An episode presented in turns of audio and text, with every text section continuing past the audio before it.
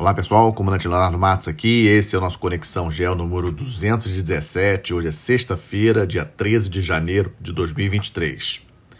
Vocês que já me acompanham há algum tempo sabem que eu evito é, falar de assuntos é, do Brasil especificamente. Normalmente eu deixo para as boas notícias lá algumas questões que eu acho positivas trazer para a gente também ver é, como temos notícias boas também aqui no Brasil e mais o foco do Conexão Gel é falar da conjuntura internacional, ou seja, dos outros países, exceto o Brasil. Mas não poderia deixar de falar, como primeiro assunto desse Conexão 217, sobre o, os eventos ocorridos no 8 de janeiro, no, no último domingo. Mas a proposta que faço para vocês é a gente, é, digamos assim, subir aqui na, na, altitude e olhar esse evento do 8 de janeiro é, do ponto de vista dos seus impactos geopolíticos.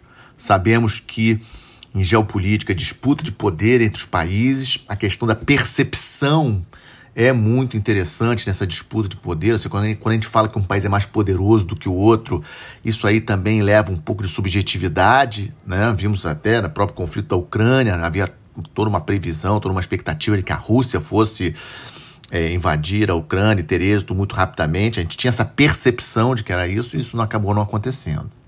Também eu acho que é importante a gente lembrar de vários outros eventos de manifestações com destruição de patrimônio público em vários países.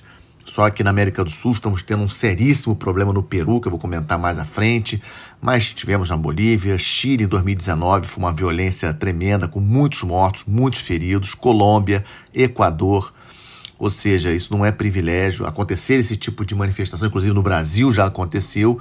Lógico que choca mais a gente, impacta mais a gente o fato de ter sido na capital federal, com invasão do palácio do presidente, STF e do Congresso. Mas voltando para a questão dos impactos geopolíticos, não poderia deixar de lembrar, mencionar para vocês o 6 de janeiro de 2021 nos Estados Unidos, que eu na época comentei que a maior fragilidade geopolítica dos Estados Unidos era exatamente a polarização interna.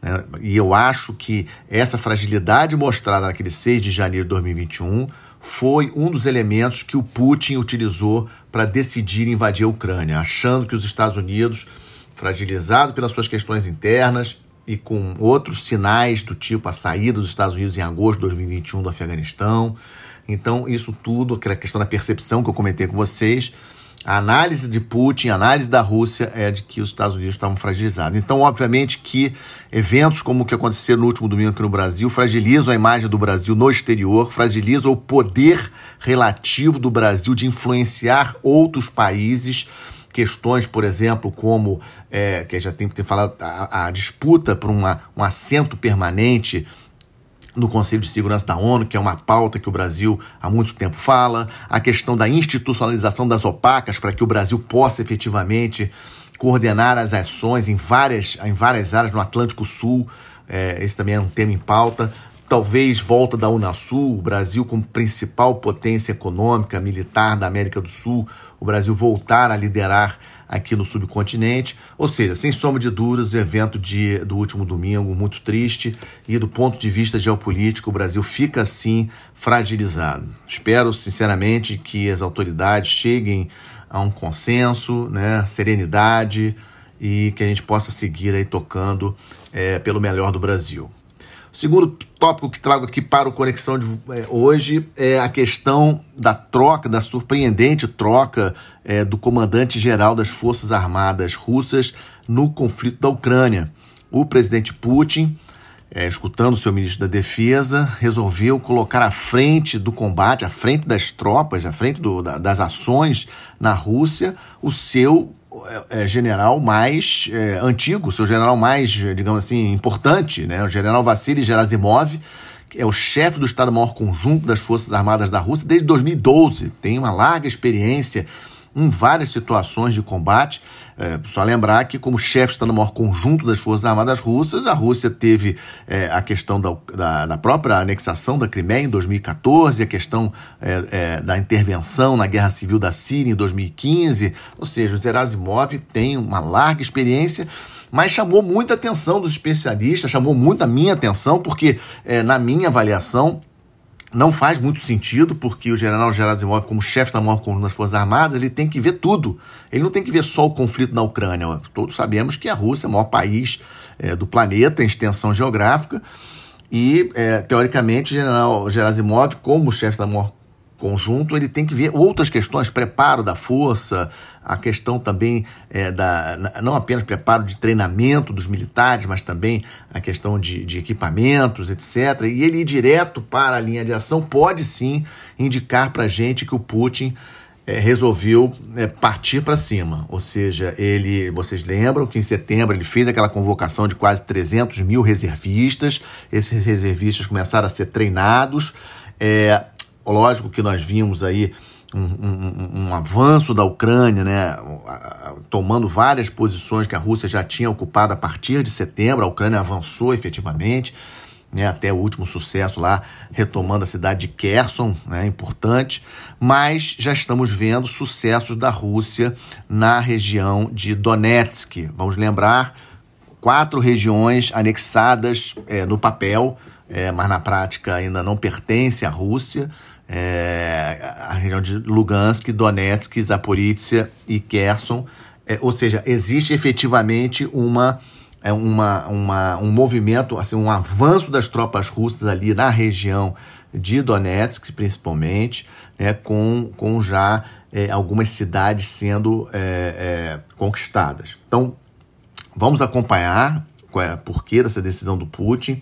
Eu achei realmente, me surpreendeu né? É, mas, obviamente, alguns, alguns analistas até hoje nas mídias né, estavam falando sobre uma questão de política interna dentro da Rússia, ou seja, o Gerasimov, por ser muito próximo do Putin, é, tá, estavam especulando, havia uma especulação de uma questão política dentro da Rússia, ou seja, o, o, o, o atual, né, o, que, o que acabou de passar é, o comando das forças lá na, lá na Rússia, ou seja, na Ucrânia, né, o comando das forças militares russas dentro da Ucrânia, que era o general Surovikin desde o início de outubro, né, pouco tempo.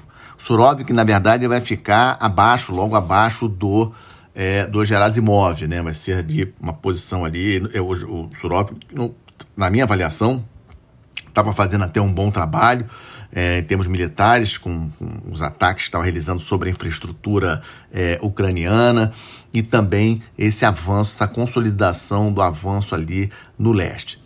Ou seja, como eu já falei outras vezes, é, não temos expectativa de quando esse conflito vai acabar. Na minha avaliação, temos sim aí uma expectativa de que a Rússia possa, aproveitando já o término do treinamento é, daqueles conscritos, né, daqueles reservistas que foram convocados em setembro, a Rússia pode agora, com o general Gerasimov à frente das forças, isso pode significar aí uma nova ofensiva ali naquela região leste, mas eu acredito que seja para tomar totalmente a região de Donetsk, consolidar geograficamente uma região que a Rússia, no papel, incorporou seu território sem ter efetivamente o domínio da região, um detalhe importante. E aí a Rússia vai ficar em posição melhor para negociar com a Ucrânia.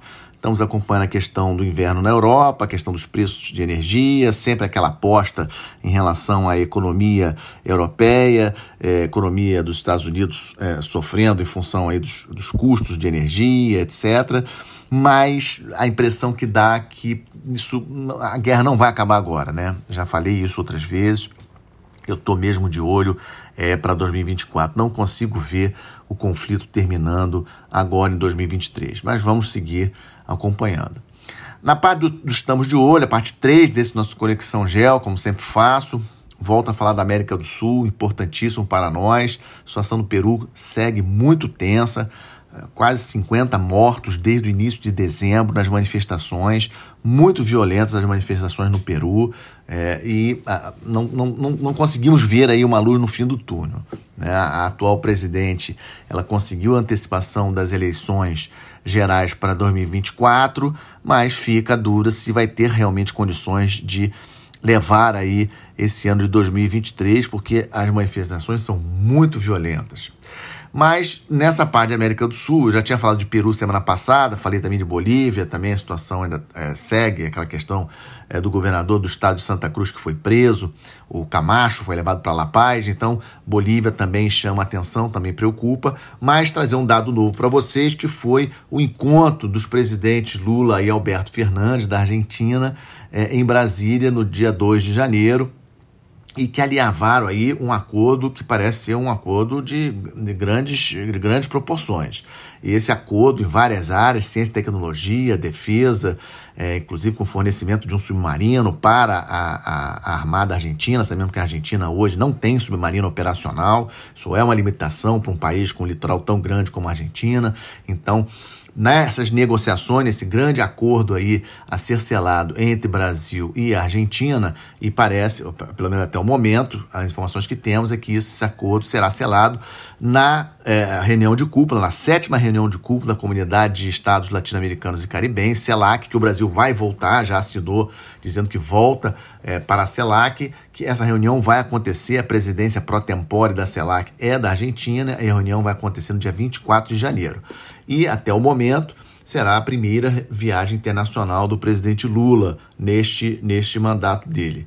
E nessa ida para a Argentina deverá ser fechado então esse mega acordo. É muito audacioso, assim, campo energético, a questão do gasoduto trazendo gás lá de Vaca Muerta é, é, para Buenos Aires e depois de Buenos Aires para, para o Brasil, é, questões também de é, é, lítio, é, outros minerais estratégicos, parte de agricultura, ciência e tecnologia e, como eu falei para vocês, questão de defesa, não apenas do submarino, mas também a venda de blindados Guarani produzidos aqui no Brasil para a Argentina. Eu sempre falei para vocês da importância das relações entre Brasil e Argentina. Nós precisamos é, amadurecer também nessa questão, olhando as relações entre Brasil e Argentina do ponto de vista geopolítico. Esquece quem está no poder, esquece se é de esquerda, se é de direita, se é de centro. O importante é que Brasil e Argentina precisam seguir amigos, precisam se coordenar, porque o mundo está muito complexo, não dá para encarar esse mundo complexo, multipolar, sozinho, e eu vejo com bons olhos esse acordo, mas, obviamente, com as ressalvas de que não pode ser um acordo para ajudar um amigo. Né? É, o Brasil precisa ter a maturidade. Sabemos que a Argentina terá eleições gerais em outubro deste ano. A situação da Argentina seríssima, aí, a inflação 95% é, confirmada ontem. É, em 2022, 95%, vocês imaginem, 95, uma inflação desse tamanho. E, é, obviamente, que a economia argentina está numa situação muito ruim. Então, esse mega acordo do Brasil com a Argentina não pode ser apenas para atender os, os interesses do governo argentino. Tem que ser um acordo bom para os dois lados. Também estamos de olho na questão do pós-Covid lá na China, um tema que eu falei na semana passada. Nós não temos informação, é, é digamos assim, confiável sobre o número de casos, o número de mortos. É, sabemos que o número de internados de pessoas de idade lá na China é muito grande, é uma grande preocupação. E, mas nessa semana, como eu já tinha falado antes, o, a China voltou a flexibilizar o controle de fronteira, ou seja, não precisa mais fazer quarentena quando chega na China, os passaportes voltaram a ser emitidos para que chineses possam sair do país. É, e há uma grande preocupação com relação a esse mês de janeiro, que tem aquela questão do feriado aí do Ano Novo Chinês, e que há uma, uma movimentação de pessoas da face da terra, da terra é, dentro da China, é, as pessoas que saem das cidades para o interior, e há uma grande preocupação de que espalhe aí o Covid e possamos aí ter é, problemas sérios, aí, números elevados. Ainda não dá para ter certeza como é que vai ser isso. E outro dado só para fechar a China, a Reuters publicou essa semana uma, a previsão de que o PIB da, da China esse ano, de 2022, tenha sido 2,8% crescimento. Crescimento baixo para a China, preocupante. No Congresso é, chinês de março do ano passado, a previsão era 5,5% de crescimento. E a Reuters, mas a Reuters acha que pode ter um crescimento de 4,9% em 2023, o que é uma notícia boa para commodities brasileiras, especialmente minério de ferro, que teve uma queda ano passado. Semana que vem, vamos ficar de olho no Fórum Econômico Mundial de Davos, um evento que é muito famoso, previsão aí de recorde de, é, de participação. 52 chefes de Estado ou de governo já estão confirmados para participar do evento, ministro de, da Economia, Banco Central, etc. É um evento que acontece todo mês de janeiro, mas obviamente pelos anos aí da pandemia ele ficou, ele, digamos assim, ele deu uma queda de importância, mas vamos estar de olho na semana que vem com a questão de, é, do Fórum Econômico Mundial de Davos. E fechando, como, fa como tenho feito, boas notícias do Brasil. Vocês lembram na semana passada, eu falei da balança comercial brasileira em 2022 com um recorde de corrente de comércio. Acho que eu estava tão assim feliz pelo resultado que acabei cometendo um erro crasso. Eu falei que a corrente de comércio, que é a soma das exportações e importações é, do Brasil em 2022, tinha sido de 107,7 bilhões. Na verdade, foi de 607,7 bilhões. Um erro é, indesculpável. É, o recorde de corrente de comércio desde 1989, desde que esse, o Banco Central faz, é, esse, o Brasil consegue fazer esse acompanhamento aí de comércio exterior.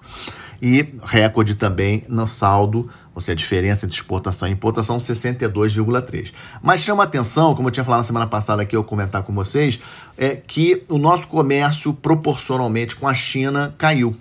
Nós tínhamos, em termos de, de exportação, a gente, é, é, a gente tinha exportado em 2021 32% de tudo que o país exportou, exportou para a China. Em 2022 caiu para 27%. Isso foi bom, ou seja, equilibrou melhor a nossa, o nosso comércio exterior. Acho que isso é importante, a gente não pode ficar dependendo só de um, de um, de um país. Né? Aumentamos o nosso comércio com a ASEAN, muito importante esse aumento de comércio com a ASEAN, fomos para 7,1%, ou seja, representa 7,1% de tudo que nós exportamos Começa com os 10 países ali do Sudeste Asiático, ASEAN, bastante interessante esse aumento. É, destaque para as exportações da soja, 46,7 bilhões, um crescimento aí, quase 21% de crescimento de exportação de soja, um valor assim muito grande, mas petróleo também, 42 bilhões, 42,7 bilhões de exportação de petróleo. E aí chama atenção para a importação, adubos e fertilizantes. Nós gastamos 24,8 bilhões na importação de adubos e fertilizantes em, 2021, em 2022, algo que a gente precisa acompanhar. E fechando as boas notícias, a instalação do segundo módulo automático de acompanhamento, acompanhamento climático, é uma vitória do Programa Tático Brasileiro, Criosfera 2 foi instalado na semana passada, lá no, no meio lá do, do da Antártica, uma operação bastante é, complicada. Os pesquisadores brasileiros chegam lá por avião e, e instalam o container, igual o Criosfera 1. O Criosfera 1 foi, foi inaugurado em 2012 e agora, em 2023, a inauguração do Criosfera 2, ou seja, o Brasil aumentando a sua presença no contingente gelado, parte do entorno estratégico brasileiro, muito importante para nós. Com isso, fecho nosso Conexão Gel dessa semana, agradecendo a atenção de todos. bom final de semana, até a próxima sexta-feira. Muito obrigado.